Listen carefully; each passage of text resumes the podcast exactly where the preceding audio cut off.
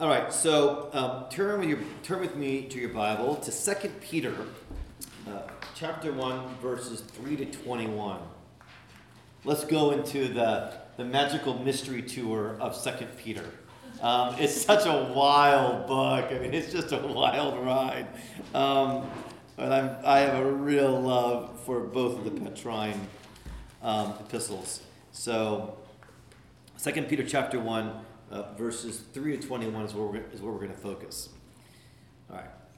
His divine power has granted to us all things that pertain to life and godliness through the knowledge of him who called us to his own glory and excellence, by which he has granted to us his precious and very great promises, so that through them we may become partakers of the divine nature, having escaped from the corruption that is in the world because of sinful desire. Note one sentence in the English translation. For this very reason, make every effort to supplement your faith with virtue, and virtue with knowledge, and knowledge with self control, and self control with steadfastness, and steadfastness with godliness, and godliness with brotherly affection, and brotherly affection with love. We'll go through each of those. For these qualities are yours and are increasing, they keep you from being ineffective or unfruitful in the knowledge of our Lord Jesus Christ.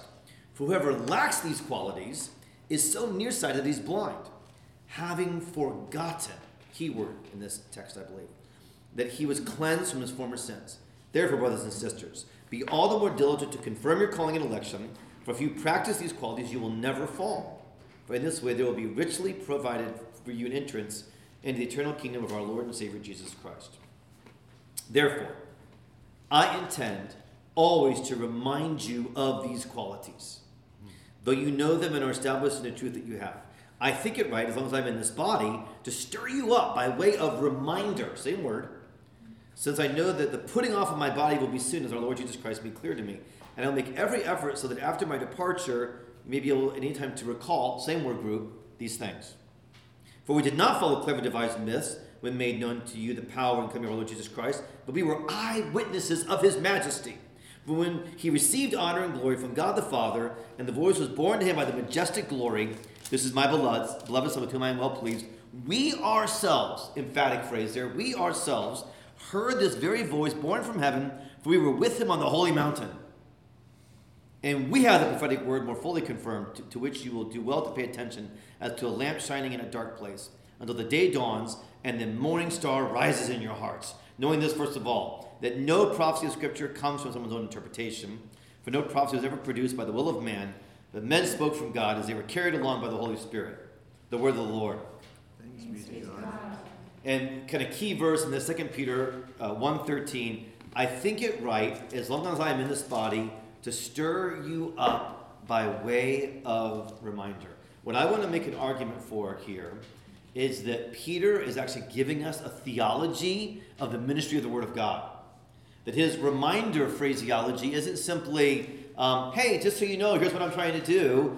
Um, but instead, he's actually developing, I would argue, a theological construct for the ministry of the Word of God. Um, primarily the preaching of the Word of God, but all of ministry is the Word of God. Okay, so before we get even farther in that, um, and actually, it's funny because Madeline said, "Yeah, I remember Ellison going down the sled." One thing we love to do as a family, maybe your family culture is the same, is we are definitely a storytelling family culture. That's part of our family and how we live our lives together. It's how we entertain ourselves, honestly. Um, and one thing that we love to do is we love to tell the same stories over and over and over again. Um, and we have like a few top ten. For example, one one of the top ten would be the time when we were in Brazil on our three month sabbatical and I was using GPS to try and find our Airbnb for that night. You guys have heard this story. And we ended up taking all these wrong, wrong turns because of the GPS. And before I knew it, I was in the lead car. Catherine was following me. I got into a situation um, in an ancient town in Brazil where I was driving on a cobblestone road that narrowed down so much so that the tires of my car were about a centimeter off of the ledge with a sheer precipice below. And in front of me was a large cement post that prevented me from going any farther. This is one of our favorite family stories. Right. We call it the precipice. We have a name for it, for the precipice. And at that point, Catherine yells out, much to her ignominy and shame, be careful.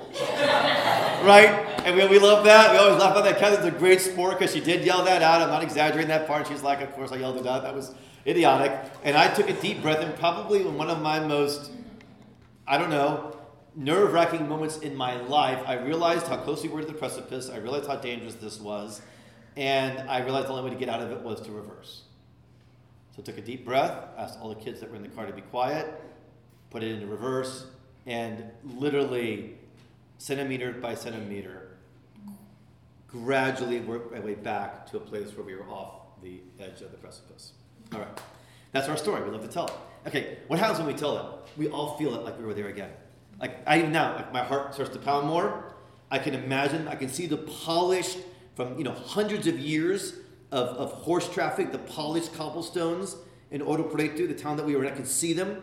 I can feel my hands on the steering wheel. I can remember taking a deep breath. I can remember praying, Lord, please help me.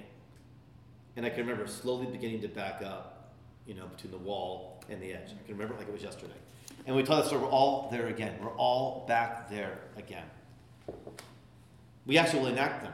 Like, right, like, like, you guys do this, like, of course we do, right? Like, I'm, I'm on the car, I got my hands on there, I'm looking back behind me, I got Catherine over here yelling, Be careful!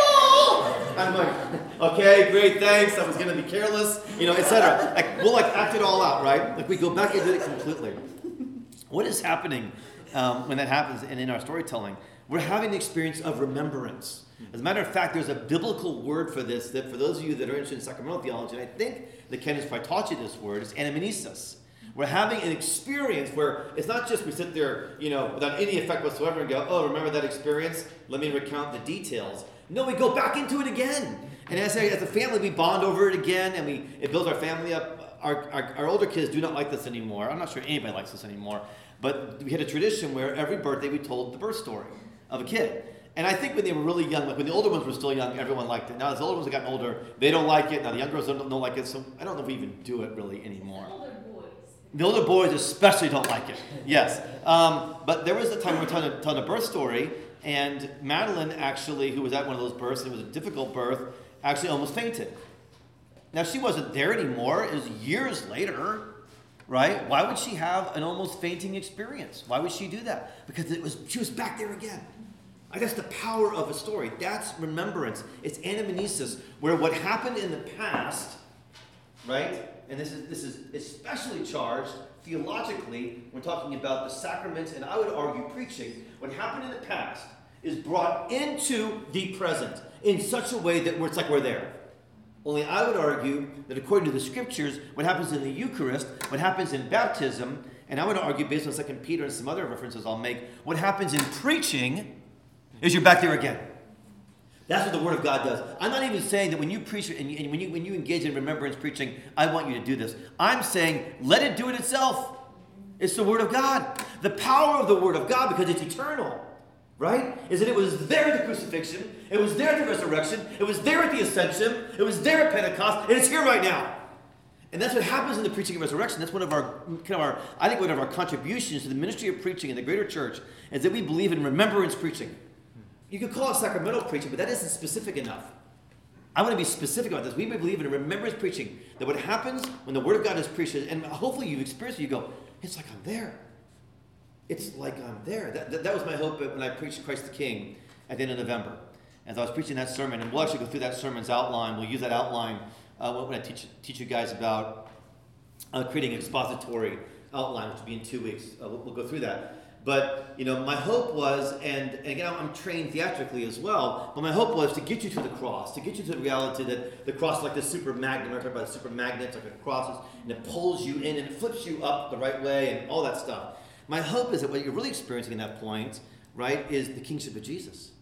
That you're there again in the kingship of Jesus. Um, this is what the preaching of the word does, and I think what Peter's saying is that very thing.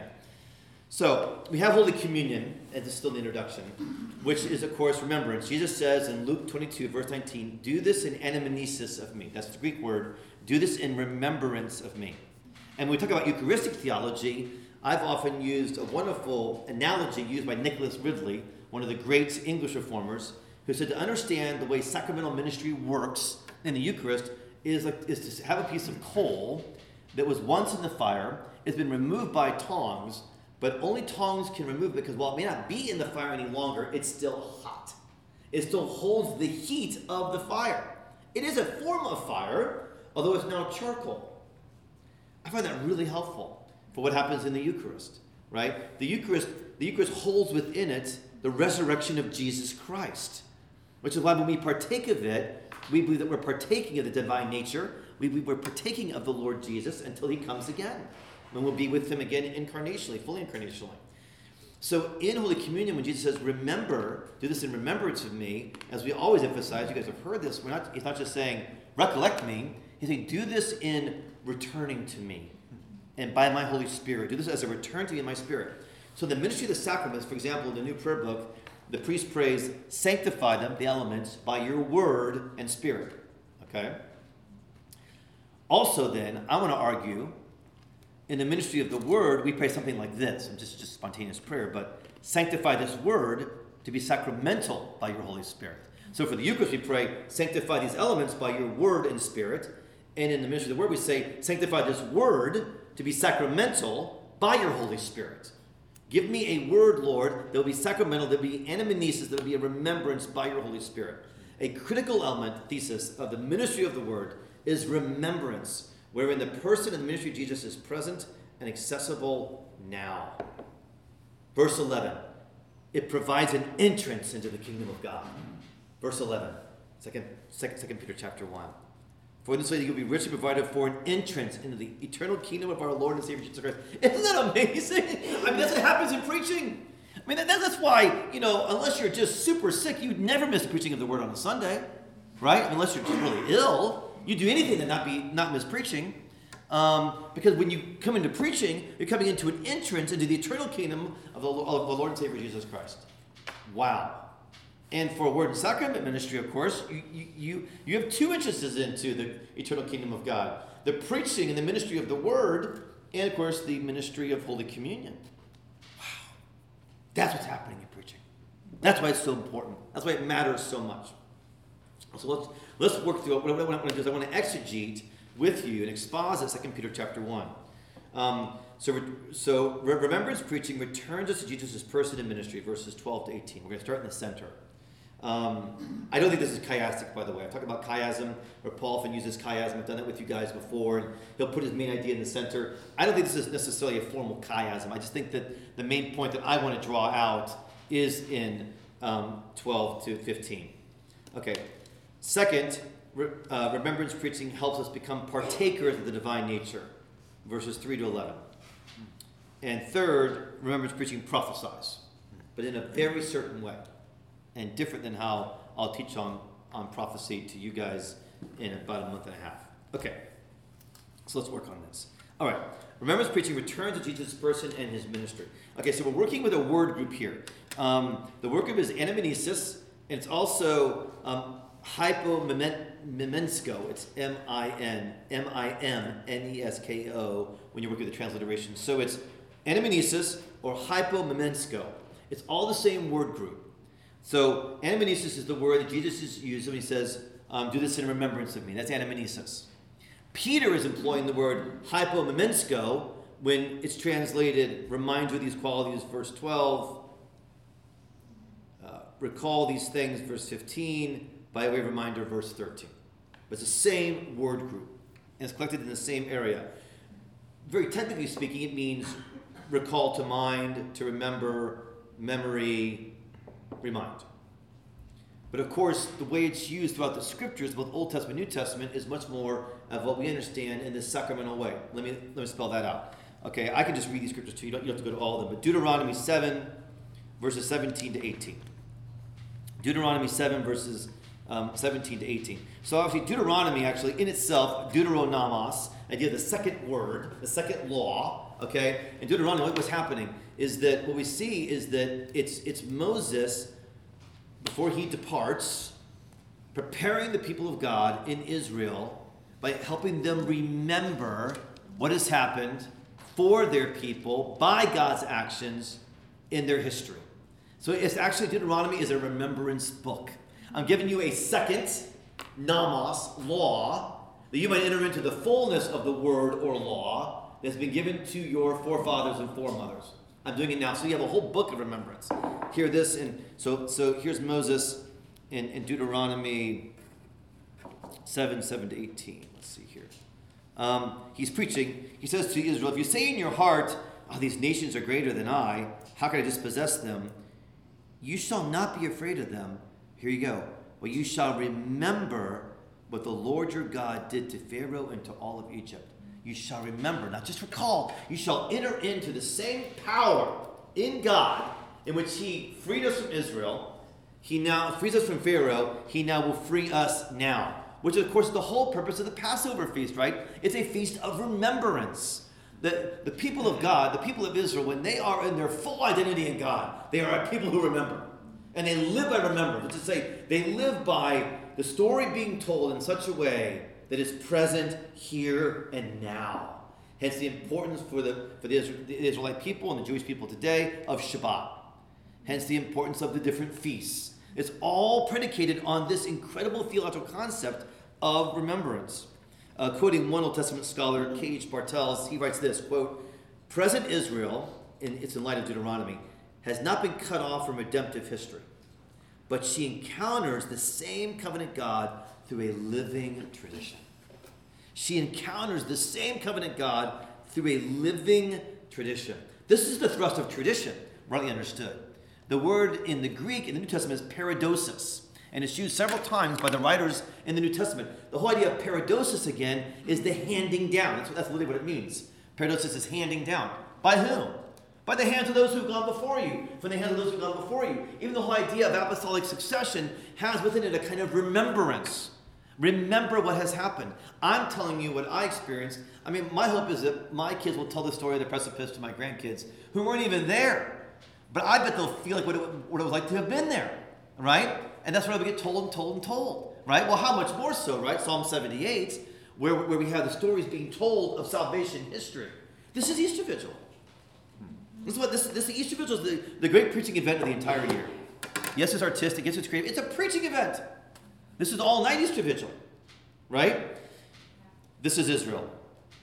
She encounters the same covenant God through living tradition. Bartels continues, quote, Israel in every generation remembers and so shares in the same redemptive time.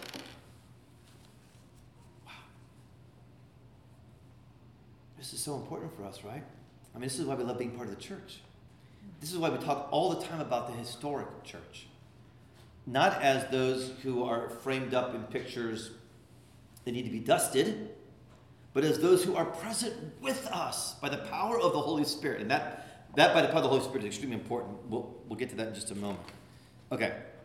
What we see in Israel is the grave sin of forgetfulness is not like forgetting your keys, but more like forgetfulness as rejecting the invitation to enter into God's presence now. To believe in God's presence then and enter God's presence now. That's the heart of forgetfulness, which is why that is the constant sin of the people of Israel, and that's the constant sin of the people of God now. Is we forget insofar as we reject the invitation of God by the preaching of the word and by the sacraments of baptism and Eucharist to enter into his presence now, as his presence has been shown to us throughout the ages. To remember is to return and remain.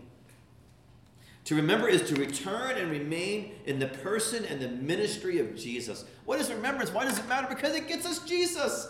It gets us an entrance into Jesus' presence in person, into the kingdom of God. Verse 11, chapter 1, 2 Peter. It's an entrance. Remember the New Testament. Well, this great Hebrew scripture tradition is carried on, of course, with continuity into the New Testament.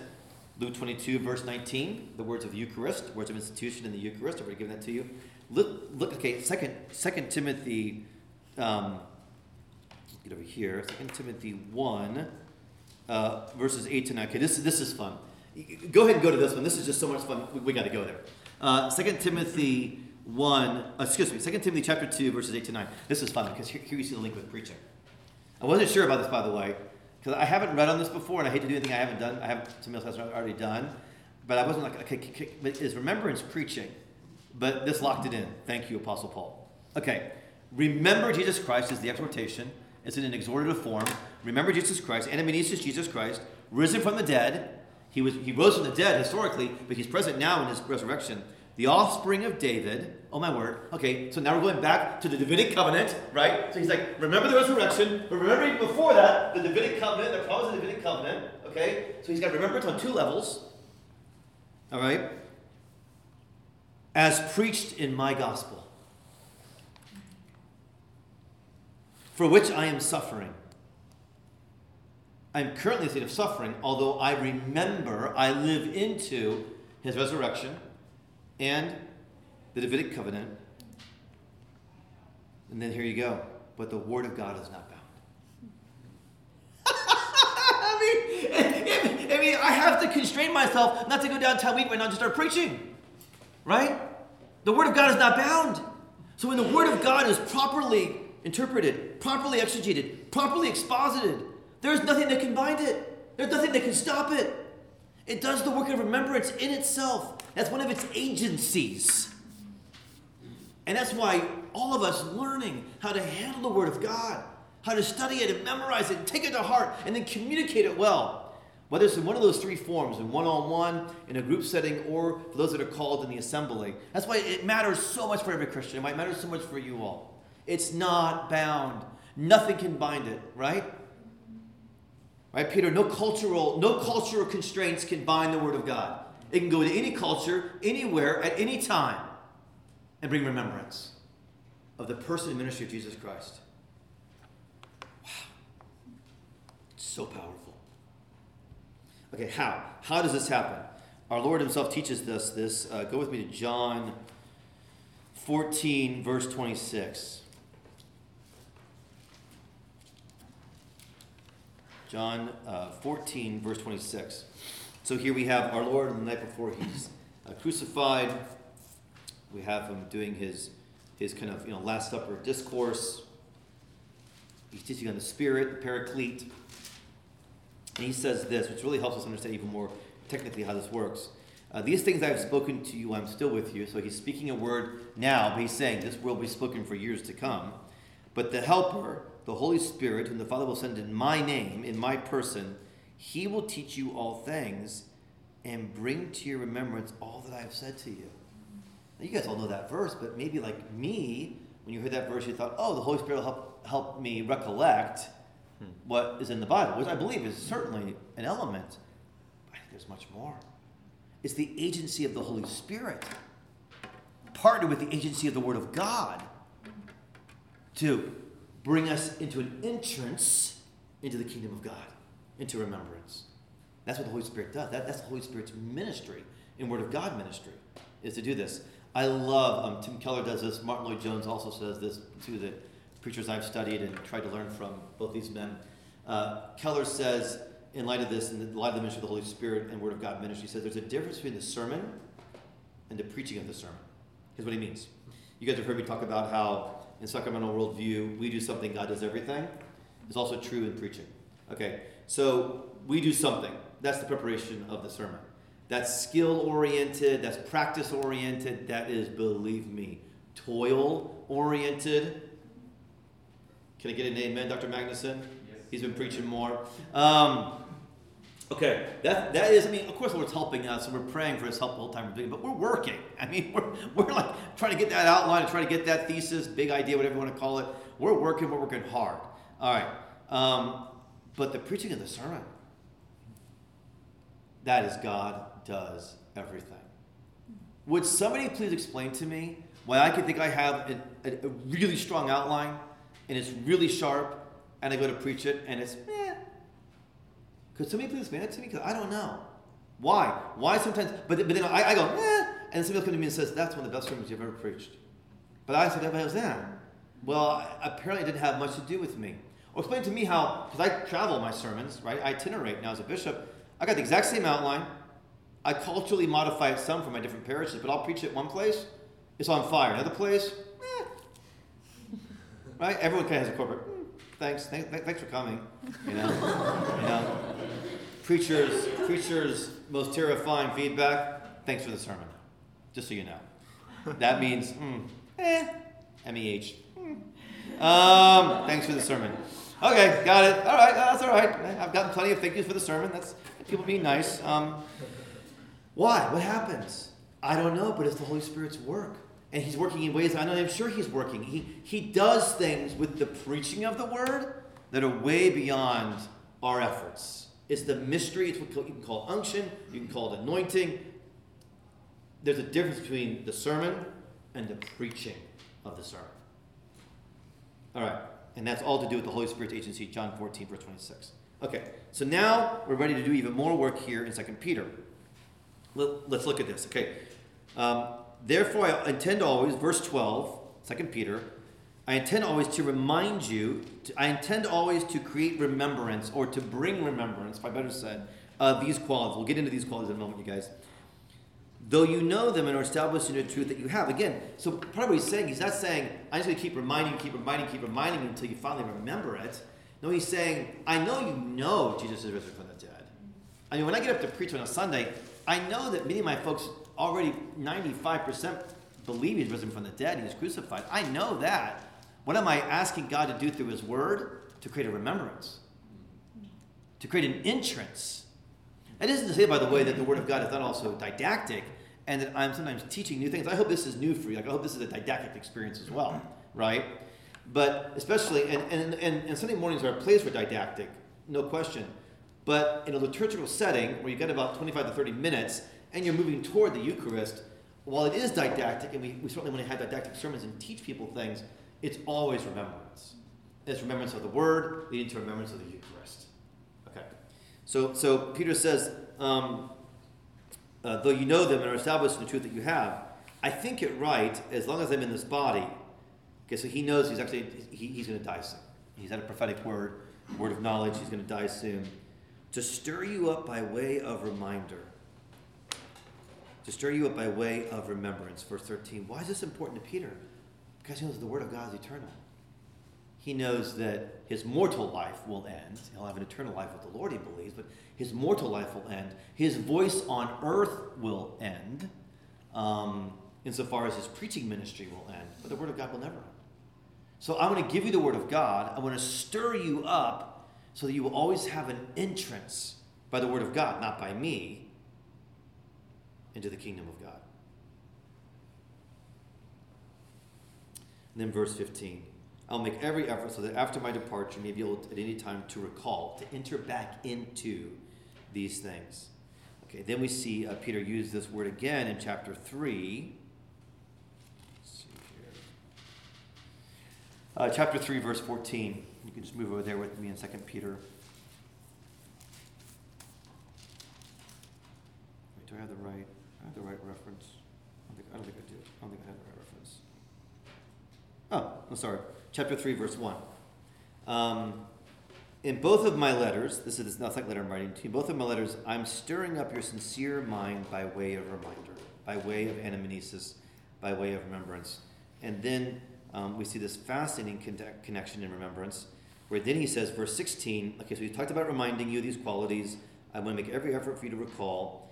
He says, We did not follow cleverly devised myths. I'm not just telling you stories when we made known to you the power and coming of our Lord Jesus Christ, but we were eyewitnesses of his majesty. Okay, so do you see what he's doing? So if you were wondering, oh, maybe it is just about reminding verses 12 to 15. No, what he's saying is, I actually was at the Transfiguration.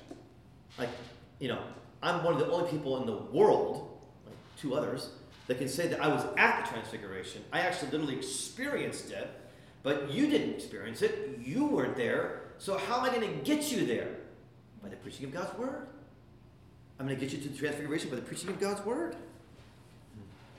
For when he received honor and glory from God the Father, and the voice was borne by the majestic glory, we ourselves heard this very voice, for we were with him on the holy mountain. And we had the prophetic word more fully confirmed. We'll get into that just near the end. But obviously, he's saying, I experienced it, I lived it, but the preaching of the word of God, you can live it. You can enter into it. You can have it. Okay. That, I think, establishes remembrance. Now, remembrance preaching helps us become partakers of the divine nature. Let's go to the, this first section and this most intriguing phrase. Um, okay, so, so let's, let's look at this. Um, verse 4 by which he has granted to us his precious and very great promises, so that through them you may become partakers of the divine nature. All right, let's back this up to verse 3. Okay, so we, we, we got to kind of follow the logic here. Okay, first of all, his divine power has granted to us all things. So we start with God's power has granted to us everything that we need. Okay, so the power of God is a granting power. It's a giving power, right? Okay, so when we when we handle the word of God, we mention the word of God, we are utterly dependent and we believe in the giving power of God. That that that is before we step into any pulpit or any small group or any one-on-one discipleship moment, we believe that God is giving his power, he's granting it. Okay, let's, let's follow this now. Verse 3 through the knowledge of him. Okay, so so power is granted how? Through the knowledge of him. So what we're always trying to do as Christians, especially as Christian leaders and artists, is how can we bring others to the knowledge of him? His power is granted, we believe that. So the next step after that then is through the knowledge of him who called us to his own glory and excellence. Okay? So we got two ideas divine power granted, knowledge of him. Now let's go to the first part of verse 4 by which he has granted parallelism. He granted um, us power. Now he has granted to us his precious and great promises. So his power has been granted. Now he's granting to us promises. You see the specificity process? There's a logical process here. His divine power gives through the knowledge of him. How do we know him though? So it's almost like, okay, divine power gives. How do we how does he give his divine power? Oh, through his knowledge. Okay, well then how do we know him? Oh, through his promises. For A, he grants us very, very, very great and, and strong promises, which, is, which takes us into the climax of this concept, so that through the promises you may become partakers of the divine nature. That's where we're going. That's the telos. That's the telos. Telos is become partakers of the divine nature, starting with the divine power that gives, through the knowledge of Him, which happens by promises that He has made, so that we become partakers of the divine nature. Right there is your, right there's your heart. Right there's the heart of what He's trying to say is, I want you all to be partakers of the divine nature. As a matter of fact, if you are a follower of Jesus and a believer, you are a partaker of the divine nature. Very important word, partaker. Very important concept. Um, has Canon or uh, uh, Deacon John talked about theosis? Is that, has that word come up yet? Okay. Key word here. Um, that's more of an Eastern Church concept. I'm, I'm going to give you the Eastern side of it, then I'm going to give you the Anglican side. All right? Theosis is an Eastern concept, and uh, it comes from a phrase you have heard before, used in Athanasius, but you'll also find similar phrases used in Irenaeus and other early church fathers, which is this God became man so that man might become God. A phrase that needs very careful work. It's, it's worked out in um, Athanasius is on the incarnation, but it is spoken by Athanasius, and he means what he's saying. God became man, the incarnation, so that man might become God. So the man, man might become an imitator of God. What's our biblical reference for that? Ephesians 5 1. Be imitators of God. What, what uh, other references for this idea? The idea then there's theosis, theo being God, that there is a union with God. And in that union with God, what happens? We partake of his divine nature. We're not just renting, we actually have, by God's grace, the ability to, to have ownership, if you will, that kind of deep connection with the very person of God himself, which is how Jesus can say, You have union with me. I am in my Father, John 14, you are me, right? There's the kind of union we're talking about. The Eastern Church calls it theosis, that we are on a journey in our life of becoming greater and greater partakers of the divine nature. And because we don't hold that that leads to an ultimate perfection, we don't hold that. But we do hold that you can have a journey of theosis whereby over your life you can grow in holiness, thereby becoming more and more like the Lord, thereby becoming more and more partaking of his divine nature. We do believe that you can, you can journey that way as Anglicans. The Anglican phrase would be participation, where the Eastern Church uses theosis, we're a little more plain, um, and English is our first language as Anglicans, so we use the language of participation, I think is even more helpful. And it's so close to the idea of um, of, of, partaking. Okay, so it's important that you know that this is um, a big part of our tradition is participation in God, what's also called theosis. Let me read to you one of our great theologians, Richard Hooker. Okay, so Richard Hooker writes on participation, i.e., theosis. Um, okay, this is Hooker. I read it slowly, and I can get you the quote if you don't take notes on this. No good is infinite, but only God. Therefore, God is our felicity, our happiness, and our bliss. Moreover, Hooker argues, desire leadeth unto union with what it desireth. Desire leads unto union with what it desireth. If then in him we are blessed, as is say in God we are blessed, it is by force of participation and conjunction with him. An English rendering of the concept of theosis, which is simply a rendering of union with Jesus. You are in me, that we may dwell in him and he in us. We pray almost every uh, Sunday after our Eucharistic prayer. Again, it is not the possession of any good thing that can make a person happy, unless they enjoy the thing where, where unless they unless they enjoy the thing where, wherewith they are possessed. Then we are happy, therefore, when fully we enjoy God, even as an object where the powers of our soul are satisfied, even the everlasting light. Don't worry about that. Here we go. This is more important. So that although we be men, yet being into God united, we live as it were the life of God. So although we are human beings, although we be men, yet being into God united, we live as it were the life of God, partakers of the divine nature. We're going to get there because remembrance preaching is an invitation into the entrance of being partakers of the divine nature. That's what's at stake when we're ministering the Word of God, is we're ministering an invitation into an entrance into the life of God Himself, which is again why it's so important in preaching and why it is often that they'll have people put their hand on their, their, their, their heart, right? I, I have them do this. What I'm doing, is I'm teaching theosis at that point. I'm teaching participation. I'm in the Father, the Father is in me, and I am in you, Jesus said. This is just clear biblical teaching. Hooker says this. Um, Edward Pusey, many years later, another Anglican theologian, says this, and I think this is even more helpful. Pusey says this So they who behold God are within God.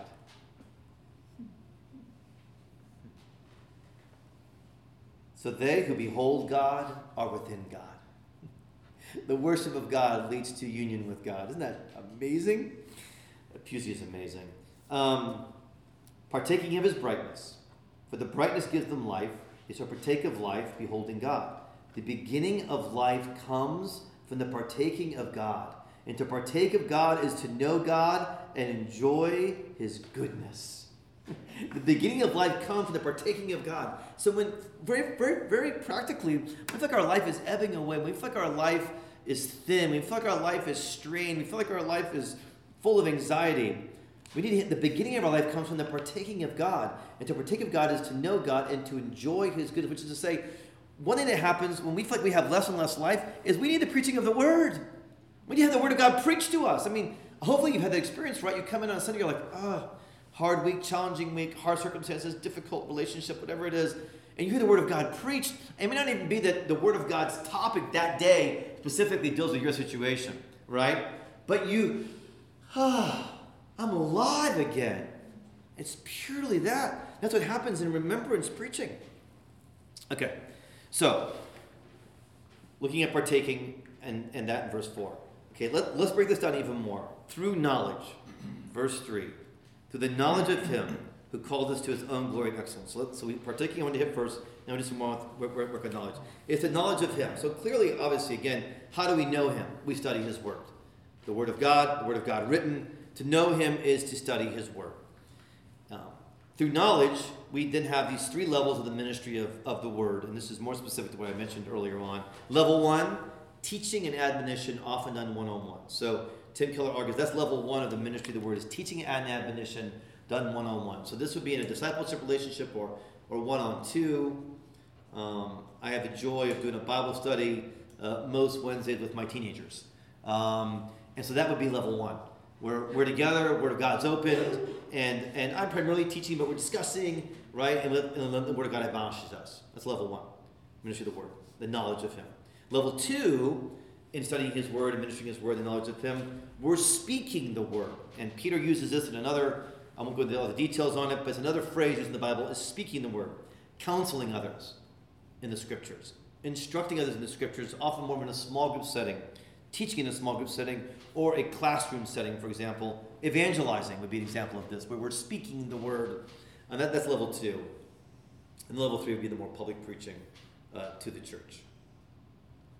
So, this knowledge of him is so important. And this is why, actually, it's very important to learn Um, and I'm just going to give an initial thing, and then if you're called to long term preaching and to priesthood ministry especially, this is why it's so important to learn exegesis. It's why it's very important to learn how to interpret the scriptures. But every Christian can, can do this and should know how to go into a passage of scripture that they didn't fully understand and go, okay, whoa, whoa, whoa, whoa, I've got 20 minutes. Let me back off of that passage, not just skip over it, and let me actually choose to do some work on this passage. You know, and, and we'll, we'll deal with that with exegesis now uh, in just a moment. But I'm going to do it. I'm doing okay. All right. Um, but this is all about the knowledge of Him and through this knowledge of Him, which is why we exegete the Scriptures. All right. And then we get verse 5 of 2 Peter 1. So we looked at partaking in verse 4, looked at knowledge in verse 3, and now we get verse 5. Through, uh, for this reason, make every effort to supplement your faith with virtue, knowledge, etc and what we really have here is through practice, that we're making every effort. So we need knowledge of the Word of God. We need it taught to us. We need to learn it. We need to study it. But interestingly enough, Peter combines the knowledge of the Word of God with practice in the Word of God, which of course is just incarnational. So he's saying making every effort. So by the way, and this, this is part of preaching to evangelicals and now to kind of post evangelicals more and more. Um, this was very important in preaching to Gen Xers it's very important preaching to millennials. Here, here it is. Everyone is allergic to activism. Everyone's allergic to it. Activism, activism. It's like one of the worst things you can say to somebody else in, in our world. That was activistic. Oh, that must be wrong. I think this is a corrective to that to a certain degree. Now, is activism absent Sabbath and rest wrong? Yes, absolutely. Yes, I've taught on that. Um, but is it wrong to make every effort? No. So I do think we have a pendulum swing, by the way, in the current evangelical church, where we're so worried about asking anybody to do anything um, that we just try to kind of work around it and just sort of say things and proclaim things and hope people might do something with it at some point. Um, I think that's biblical. I think there's also a biblical kind of rigor that can be asked of others to make every effort in their life in Jesus based on grace, based on the indwelling power of the Holy Spirit, based on remembrance. Yes, yes, yes, yes, yes. But I mean, for crying out loud, this is the biblical understanding of application. I think what Peter's saying by making every effort is you apply, you are not just a hearer of the word, right, but a doer of the word.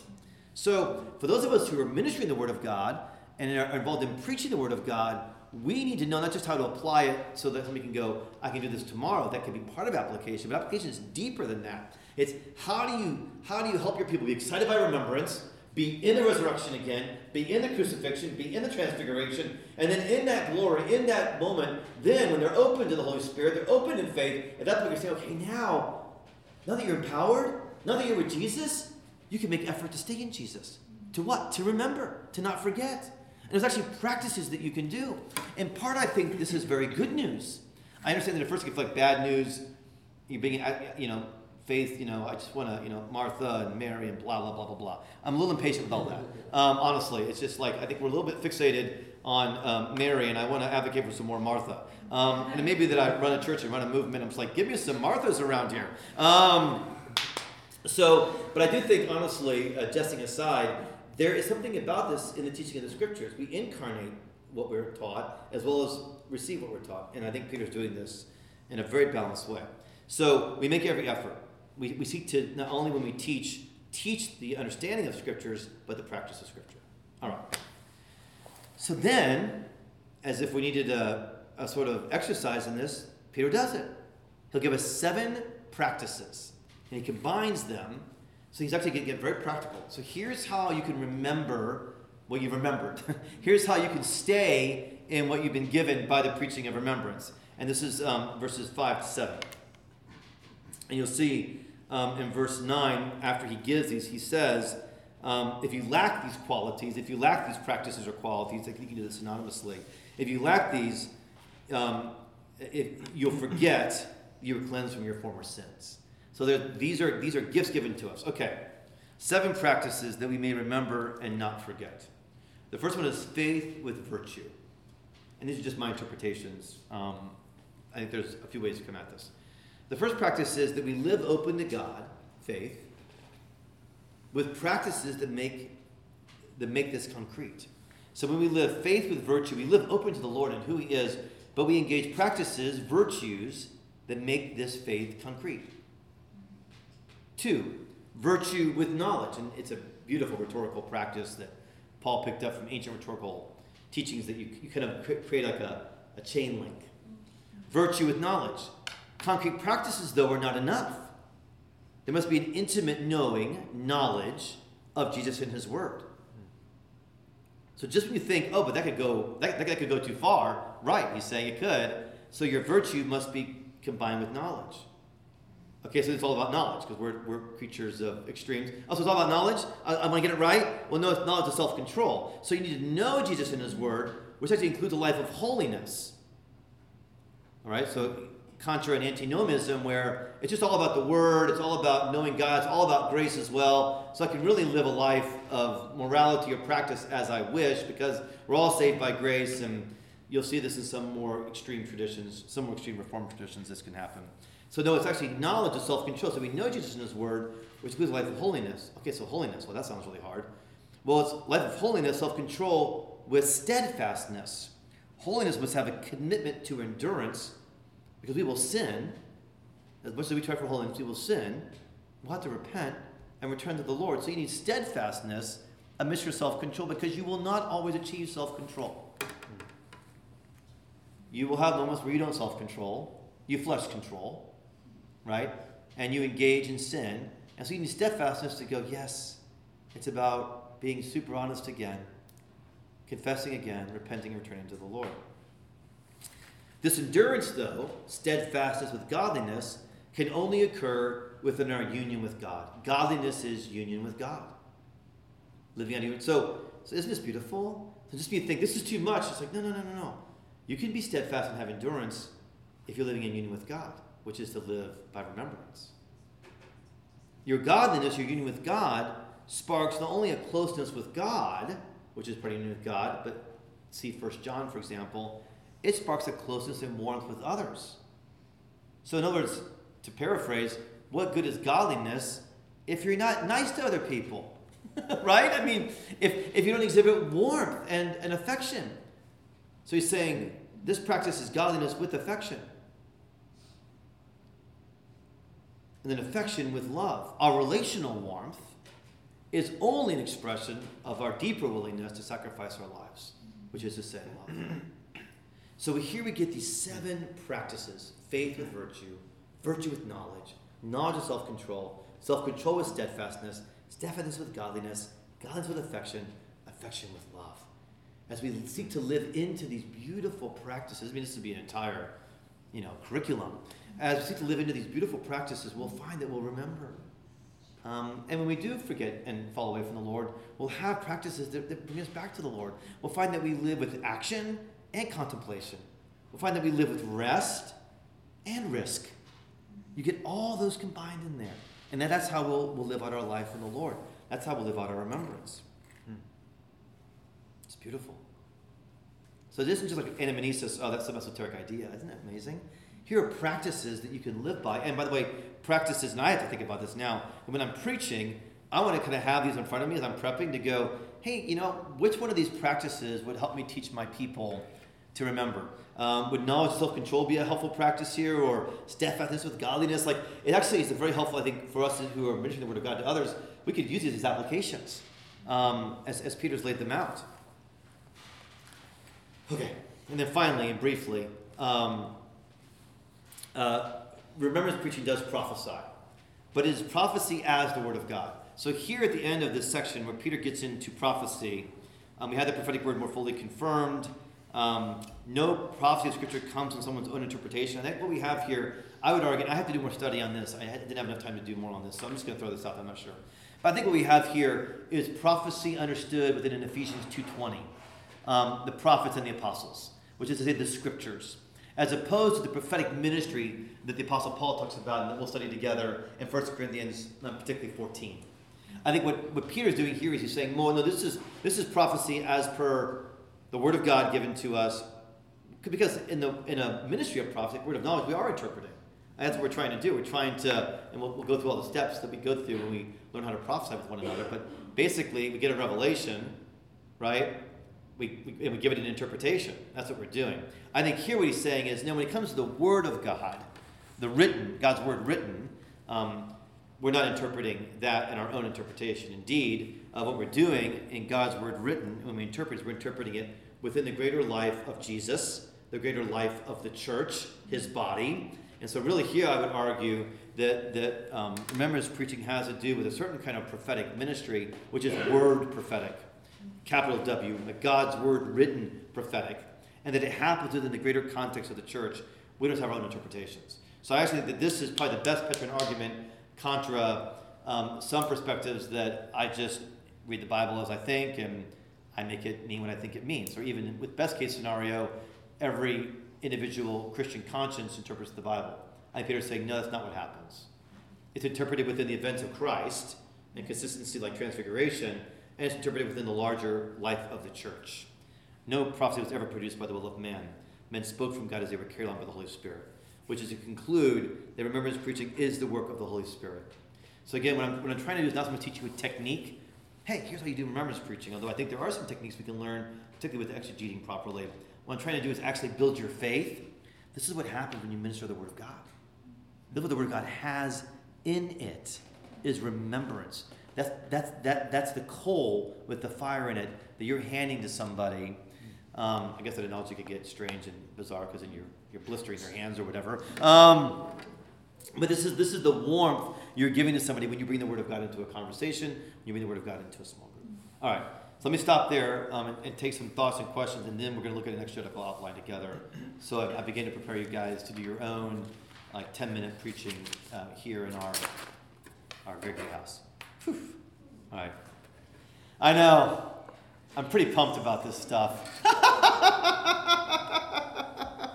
so anyway, what are some thoughts? I mean, and help me develop this because um, you were my first draft today. Could you say a little bit more about the distinction between this kind of prophecy, as in like capital W word, yeah. and the larger churches? Yeah, I got to do more work on this first. Um, but I'll say a little bit more. But I, I need to do more work on it, and um, I, I, um, I read a few scholars on it. I need to I need to read more. But I think what's happening here, as best I can tell, is I think Peter is again really talking about the written, God's word written. Now, of course, it's written here in a letter. He, the canon hasn't yet been developed for the New Testament yet, of course. But I think he's referring to um, the prophetic word as in God's word written, given to you, and in that case, we don't individually interpret it. We interpret it as per the life of Jesus and as per the people of God. Um,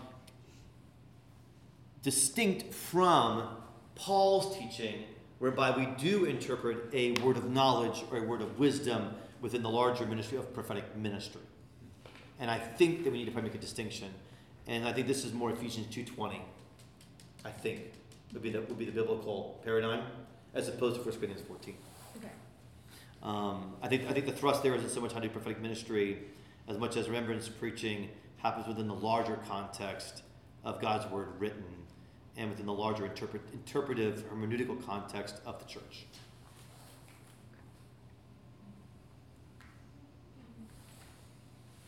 Other questions about that's really helpful. we thank you.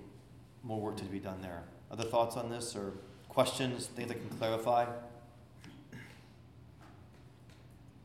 Or even to speak to your experience as those who have um, shared the Word of God at times or have heard a lot of preaching. How does this accord or not with your own experience of ministering God's word or hearing God's word preached.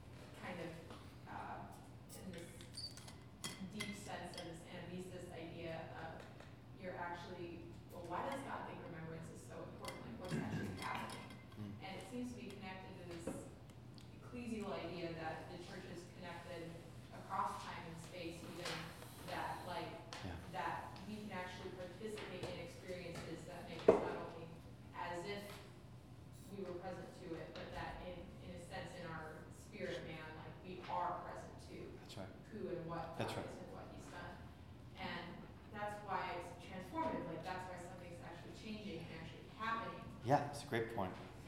That's a great point about transformation, Allison. That's what I that's what I got out of it, so I'm still thinking about that. Yeah, this, this, this does help build toward a theology of transformation. Well, it also just feels like this is our toolbox for fighting Gnosticism. Like, it's Mm. right here because this is why it's not just knowledge and it's not just book learning. It's not something that's just in our heads. You know, that's why the seven facts are so powerful. Mm, mm, mm, Because it mm. gives you Yes, tools for fighting the Gnostic. yes. Yeah, absolutely. Yeah, right, because, because in, in Gnosticism, right, knowledge is created as an elite category, one, something that has to be attained. Um, and it actually has a very, very, very, very small entrance that only people that, you know, are given certain ways can even go through, as opposed to the gospel entrance, which is this, verse 11, gospel entrance, which is this huge entrance for those who would believe. It's wide open. Any class, any person, any sex, any race can come through this entrance. Um, so that, that- that's also a difference. Is how does one access knowledge? How do you get to knowledge? And of course, it's also not just knowledge um, as um, accumulation of data. It's knowledge biblically. That what's happening is you're having an experience of partaking in the divine nature as the reality of the divine nature is being preached. That- That they are simultaneous. So.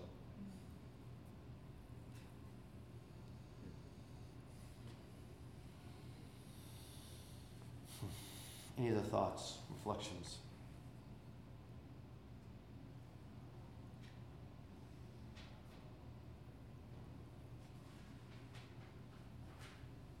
Think about this in context of presenting the gospel and preaching the gospel to someone Mm. who just outright rejects it. Yeah. And it's a rejection of, you know, through amnesis of Christ himself. Yes. Yes, that's a good point. Wow. Yes, Jesus saying they're not rejecting you, know, but me. Yeah. Wow. It also helps explain, doesn't it, what can happen if you have the, when it's not being rejected, but if you're in one of those wonderful moments of conversation with somebody where you're sharing about the Word of God and they're actually, they're actually, you can see them being stirred by it in the moment. Um, you can see something happening in them and you're realizing some of it is apprehension of a new idea and some of it is a spiritual gut experience of Jesus. Um, yeah.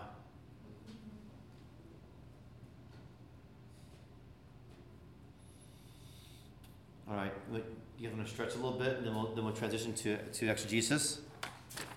Um, obviously, I um, and some of you have had this joy already, but um, one spends whole semesters on this stuff, um, whole programs, years and years on this stuff, and I'm going to do about 25 minutes. Um, but I think it's actually enough to get you started, and I'd rather kind of get you in the sandbox um, on this one, and um, and then for some of you, of course, you'll do much more on exegesis than just this, but this can this can at least get us started. Okay, so what I am giving you here is the outline that I developed for myself, um, just out of my out of my Greek exegesis class that I took many, many, many years ago, um, and out of books I read on Old and New Testament exegesis, I realized, and I'm kind of an outline person, and I'm a very concrete person, and I realized, wow, preaching the Word of God is so important. Um, and I and I was doing it every week then too. So I was like, like I can't reinvent my process every week. I need a process. I need to be able to open up a page of my laptop and just start working on it. Um, and so I used this for about 15 years. I don't use it anymore because I just do it. Now it's burned, you know, onto my brain. Um, but I used it for 15 years, and I would just open it up and I would fill this in. So let's just walk through it and then get any questions from you guys. Okay, so um, let's say you're working with, and actually, I, I basically just did an exposition of First Peter uh, chapter one for you guys. So in some ways, we could even look look at First Peter. I'll open it up again. Um, oh, I should, I should say this too. Um, generally, this kind of exegesis, there's uh, you, okay, so we, we talked about the three levels of Word of God ministry, and then on that third level, it's, it's public proclamation of the Word. generally, and you can also see this in the other two, but especially in that, there's two of the main categories there. Is kind of odd, but two main categories in the preaching of the Word of God. One is what's called expository preaching, and one is called, called more topical preaching. Now, that topical preaching, you can have festal preaching, or that preaching toward a feast. Um, you can have a theological topic that you're preaching into that's more topical, and this is where you'll gather scripture verses to support the theological teaching that you're giving. If you're going to preach on the Trinity, you're going to have a really hard time doing a full um, expository exegesis because we don't have you know detailed passages teaching us the Trinity from from the scriptures. The Trinity's in the scriptures. You have to do more of a topical thing, helping understand it and, and, and, and where it goes. I kind of did both actually in the teaching I just gave you guys. Right, I had a spine, First Peter chapter one. I tried to follow the logic of that and bring the logic of that out to you, but I'm also going into John. I'm going into Exodus. I'm doing both actually in that case. I just kind of I'm trying to build both an exposition of 1 Peter 1 as a place for preaching, but I'm also trying to build a biblical theology of remembrance. Okay, so those are so this generally this process of New Testament exegesis or exegesis will lead toward an expository outline, which is to say, walking folks through a passage. It's we don't like do the numbers at Res, but it's my hope that seven out of 10, 8 out of ten Sunday sermons are expository. Um, and as you guys heard me preach, that that's my passion. Um, I love to have a pericope, pericope just like a passage, and I'm also trained in literature, so I love a passage. I like them shorter, as you may have noticed, actually, because I love to have. I only have about 30 minutes, so I like to go shorter. I like to go focused, and I, I like to kind of draw out what's the expository logic and framework and big idea in those five to seven verses. Is generally how I preach. Um, back in the day, um, in a different season at Res. I did more of the old school Martyn Lloyd-Jones, and it was a ton of fun for me as a preacher. Where, for example, I preached through Joshua for eight months. It was super fun. And I was the main preacher, so if I didn't get through something one Sunday, right, you guys, I, I got to just pick it up the next Sunday. It was really lovely in that way because it was much, it was less structured. It was more, hey, let's work through Joshua.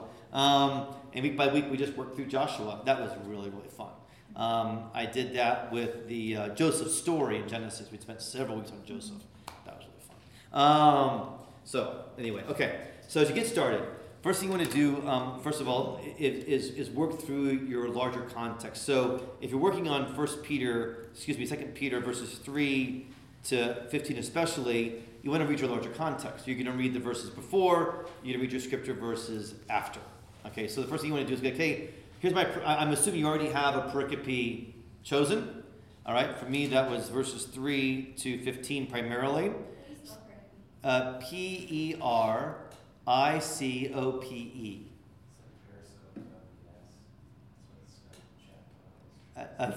you know, because Periscope, that's hilarious. pericope, passage, you know, section of text. Okay, so I knew, my, I knew, I knew, I knew my pericope was that I wanted to teach on. So of course I'm going to read it in the beginning, um, but I'm especially going to read afterwards. So actually, what happened for me when I was doing exegesis on this is I was like, okay, this is really interesting. Like remind, recall, ah, practices. I'm like, well, I should read more. I mean, so I started reading in 16, and then I started freaking out, right? Because I'm like, oh my word, he's actually talking about remembrance, transfiguration. I'm going to bring this to you. Wow. I mean, like, this is this is where you get the gold, by the way, in ministry of the Word of God, is in your contextual work, because you're also making sure that you're preaching consistently with what was being taught in the whole book, but you also you find gold here, just utter gold. Um, so you read the larger context. Um, when I was first preaching and really still, frankly, learning the Bible well, I would do so. If I was preaching a pericope from Philippians and it was a shorter book, I read the whole book. Um, I will confess I don't do that now. Um, I've read the book so many times. I still do my larger context, right? But I don't do the whole book. But I used to because I was still learning Philippians. And then, and if I had time, I would probably still do it to this day. But I just don't have much time. So larger context. Okay, now read this text several times. This is so important. And um, this takes a lot of discipline because you get tired of reading the text over and over again. It's tiresome. Um, you're like, I got it, I read it. Um, but this is also where you find gold. Right? This is how you pan for gold. Is you read the text several times. So um, I don't have a certain number to give you, but I will read it over in one translation. I, I preach out of the ESV, so I start with the ESV. I preach that. I, I work that over two or three or four times, and then I like the NEB. It's the New English Bible. It's kind of funky. Uh, one of my mentors and heroes, Roger Lundeen, always read it, so I have affection for it. So I have the NAP. So, I, but it's also it, it, uses British English. It just does different things. I go, oh, that, that's interesting. Why did they translate it that way? So I'll, I'll work out of the NEB, and I'll pull something else off my shelf. Uh, maybe it's the NASB, maybe it's the um, NIV, I don't know. So I'll read, a, I'll read a few translations. Again, just, just more for me, just to jog me, kind of go, oh, interesting. Um, okay. And then um, if you're doing exegetical and, and, and you can work in Greek, then I would make my own translation. Um, I don't do that anymore. But I did for several years and work it through if it was short enough. Um, so that way, what's happened there? Okay, by the time you finish this, which used to take me a good hour and a half to kind of get through this first part, um, what's going on? I know the part I'm going to preach. And this, again, this may sound so obvious, but I really know it. I can work in it. I've become really familiar with it. Um, it's like you know, like a potter working that clay, where like you, you got a feel for where the clay is, like where the moisture is in the clay, and what's happening with the clay, and how to form and shape the clay. You've got your hands in it. Um, and also, what happens, particularly if you're like working on this for a Bible study or working on this toward a preaching or whatever, is you carry it with you now, right? So even if I could only start here, like on a Monday morning, and just do this for an hour and a half, same preach it on a Sunday, and I, or I love to do this even ten days ahead of time. I've now put it in my head, and so I put it in my soul, and now I'm going to carry it and I'm going to be really familiar with it. So that this is really, really important way to get started. All right.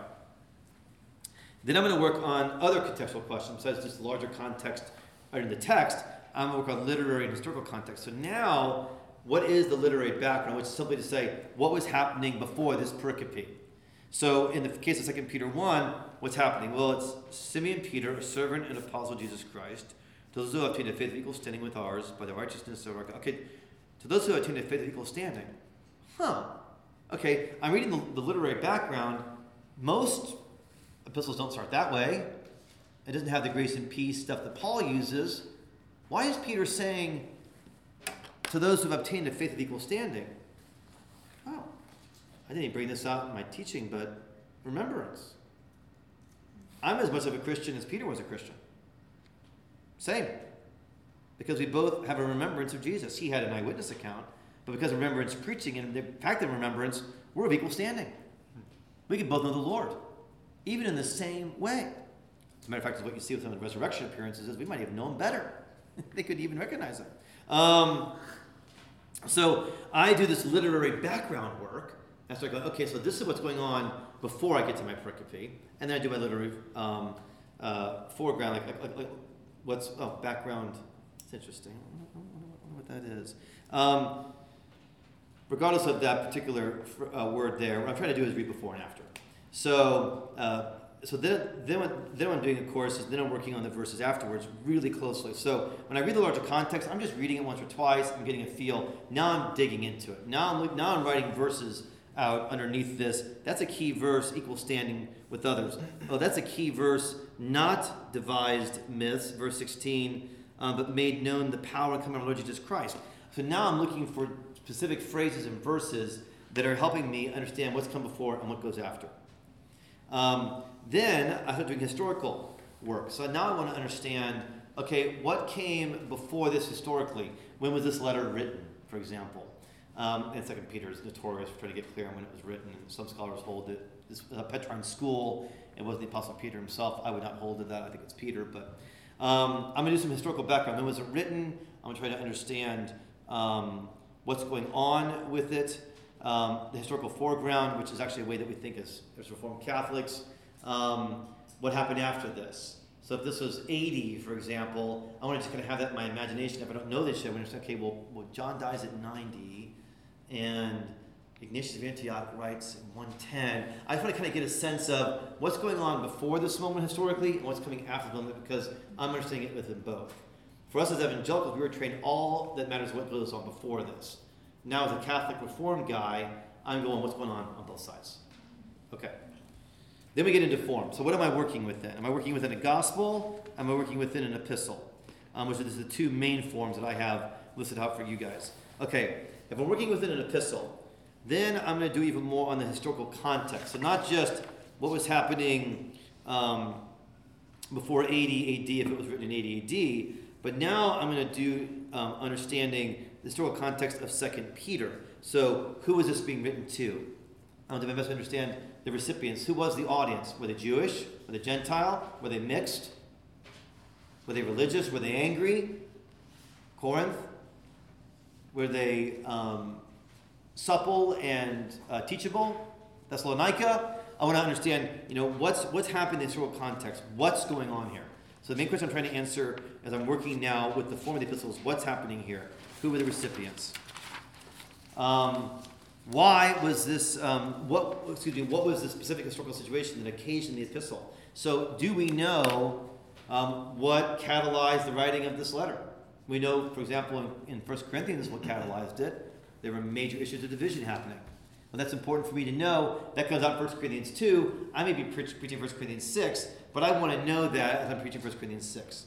So I want to understand what historical situation occasioned this, what brought this about. Okay. Now I'm in the literary context um, within the epistle itself. So now, now, now I'm starting to do some work. What is the point of this passage? In other words, why does this passage matter? Why was it written? So, what's the point of the passage? What is it that this, this being said here? And then, why was it written? Why did Peter? Why did Peter write this? Well, I would say Peter wrote this, um, wrote what we just studied, because he understood how important it was that, that the Word of God ministry brings remembrance. He wants them to understand that the Word of God is not simply recollection; it's actually remembrance. He wanted to do that because he knew that he was going to die.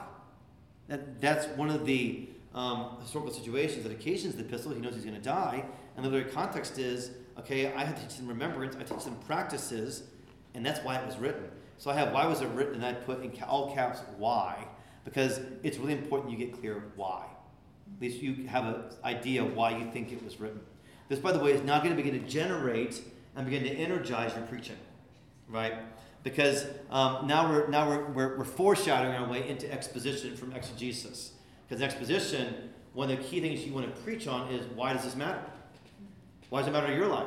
Well, before I can answer why it matters for your life, I should ask why did it matter in their lives? And why, why did the writer write this?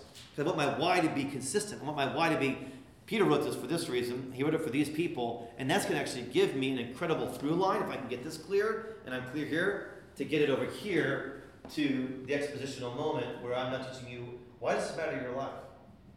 Well, it matters because you need remembrance. If not, you'll forget and fall into rebellion and sin, right? So you begin now in this exam literary context to begin to foreshadow where you're going to go expositionally. Does that make sense? Um, and this is all pretty, pretty heavy duty work. With the Gospels, you want to do the same, and this should be repeated. I need to, I need to clean this outline up a little bit. Um, with the Gospel, you still want to do your historical and literary context work. Um, so you want to do one and two like you did under the epistles, but you're also doing something which is what's the gospel perspective of reality? What's the gospel perspective of the kingdom of God? So in the Gospels, what we have is a predominant kingdom of God theme. Jesus is ministering the kingdom of God, he's proclaiming the kingdom of God. So one thing I do in the Gospels, more than I'm going to do when I'm working the epistle, is what, what am I learning about the kingdom of God? What, what did Matthew or Mark or Luke or John, what are they giving me right now to understand the fullness of the kingdom of God?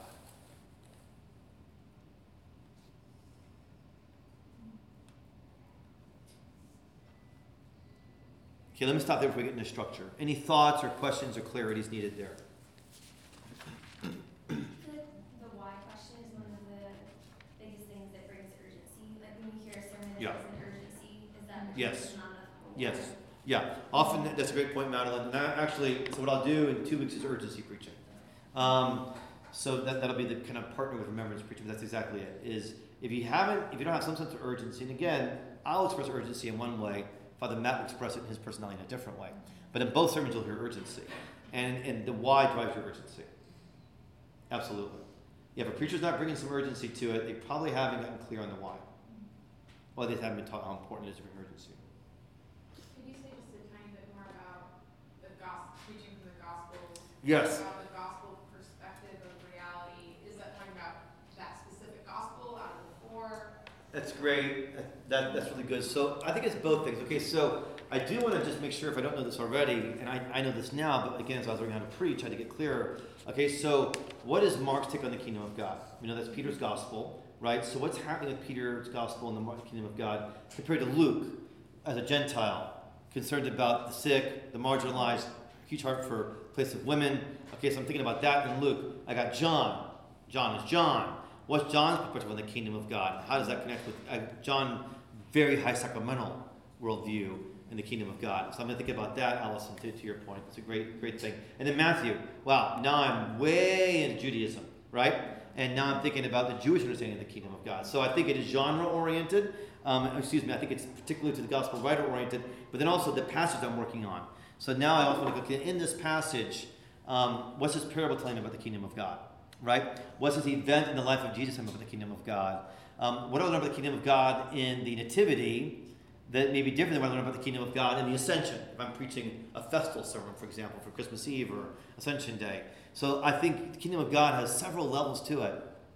The gospel writer's vision of the kingdom, the event that ministers the kingdom, the parable that ministers the kingdom, but to, to continue to focus us around the breaking into the kingdom of God. And what I'm learning here will really drive your gospel exegesis even more than it'll drive your epistle exegesis. Now, to be clear again, you still want to do your work before and after. Just, I mean, the gospel is a narrative. So, um, you know, you, you want to understand, okay, why did Mark put this before he put what I'm preaching on? Right? That, that gets into high what's called redaction criticism. You don't have to do too much. I just heard a sermon in the last month.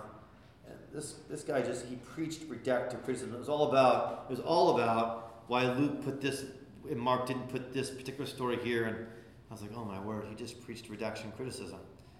And I know he believes the gospel, but he didn't preach me the gospel. He just gave me redaction criticism.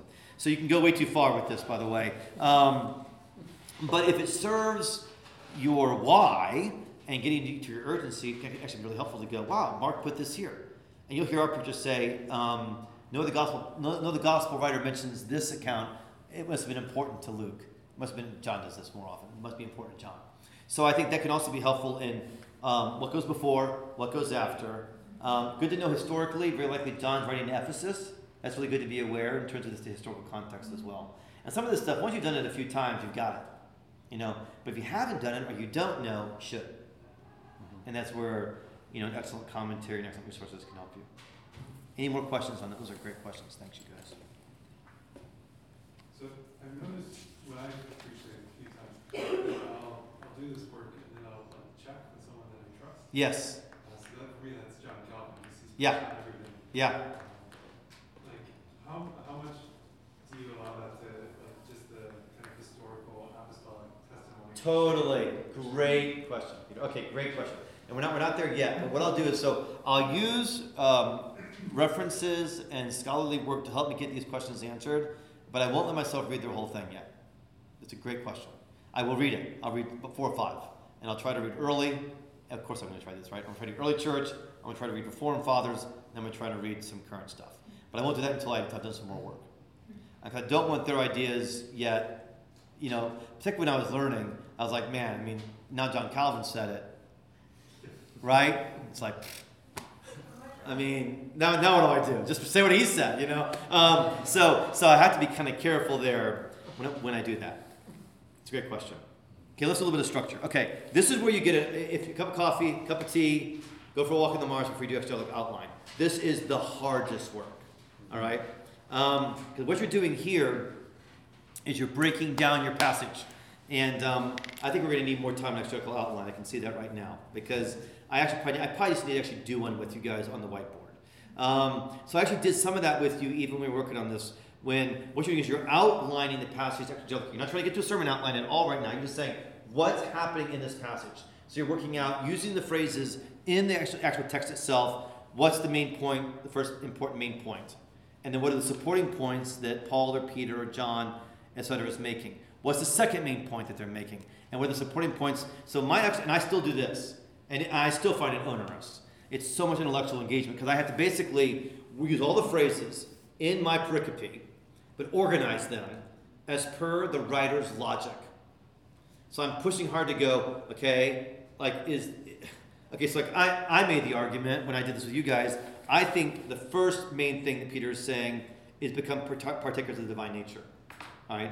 And then, then, then I'm using underneath that through knowledge, right, kind of begin to support that if you saw my extra outline on this, that's what you would see first is um, we become produced of the divine nature, and then I filled it in under that. Now, another argument could be made, no, no, no, no, no. I mean, it's, it's divine powers granted us to all things that pertain to life. I, am going to argue that's the main point. Okay, well, argue it and support it, and we may have two different exegetical outlines. I don't think there's anything wrong with that. Um, although I think there could be some wrong exegetical outlines. So it's not like it's not like everything goes here. Um, but I think you can make some good arguments and cases for maybe organizing your text somewhat differently. At the same time, uh, I don't think there's ten exegetical outlines that are available. You know what I'm saying? Um, and it, it- not everyone gets a, a trophy here. That's, that's what I'm saying. Um, you got to learn how to do this, um, and you got to try to do it consistently. You, need to check it, by the way, with scholars, which I do later, but not first. That that'll ruin me. If I see somebody else's outline, I'm ruined. Um, so so you're working that through. Main point, support, support. I got two more minutes. Main point, support, support. And then, just when I thought this was hard, um, then I then I have to pull, you know, like like like like, like, like my, my pinky nail off my finger. Like I hate the second part, which is exegetical summary. Because now, okay, ha, I got it all in front of me, and I got the whole jumble, like what's Paul saying? I got it all kind of somewhat tidy and somewhat organized, and I can look at it and I got to say, what's Paul saying in one sentence? And that's honestly, you know, like steams. like, I don't know what he's saying in one sentence. Um, well, you have to do it, Stewart. I don't want to do it. You have to do it. What do you say in one sentence? Summarize it. And I make myself summarize it, right? And then I just put my head in the desk and just cry. um, but this is the toil. This is the toil. Um, and honestly, often at that point, I'll take, I'll take a break. Like, I got that. Like, I need a break. I can't work on it anymore. And I'll come back the next day and I'll either go, oh, that's a good outline. I'll go, it's not even a very good outline. That logic's not right. Oh, the summary's off. That's not what Paul was saying. Uh, and I'll start over again.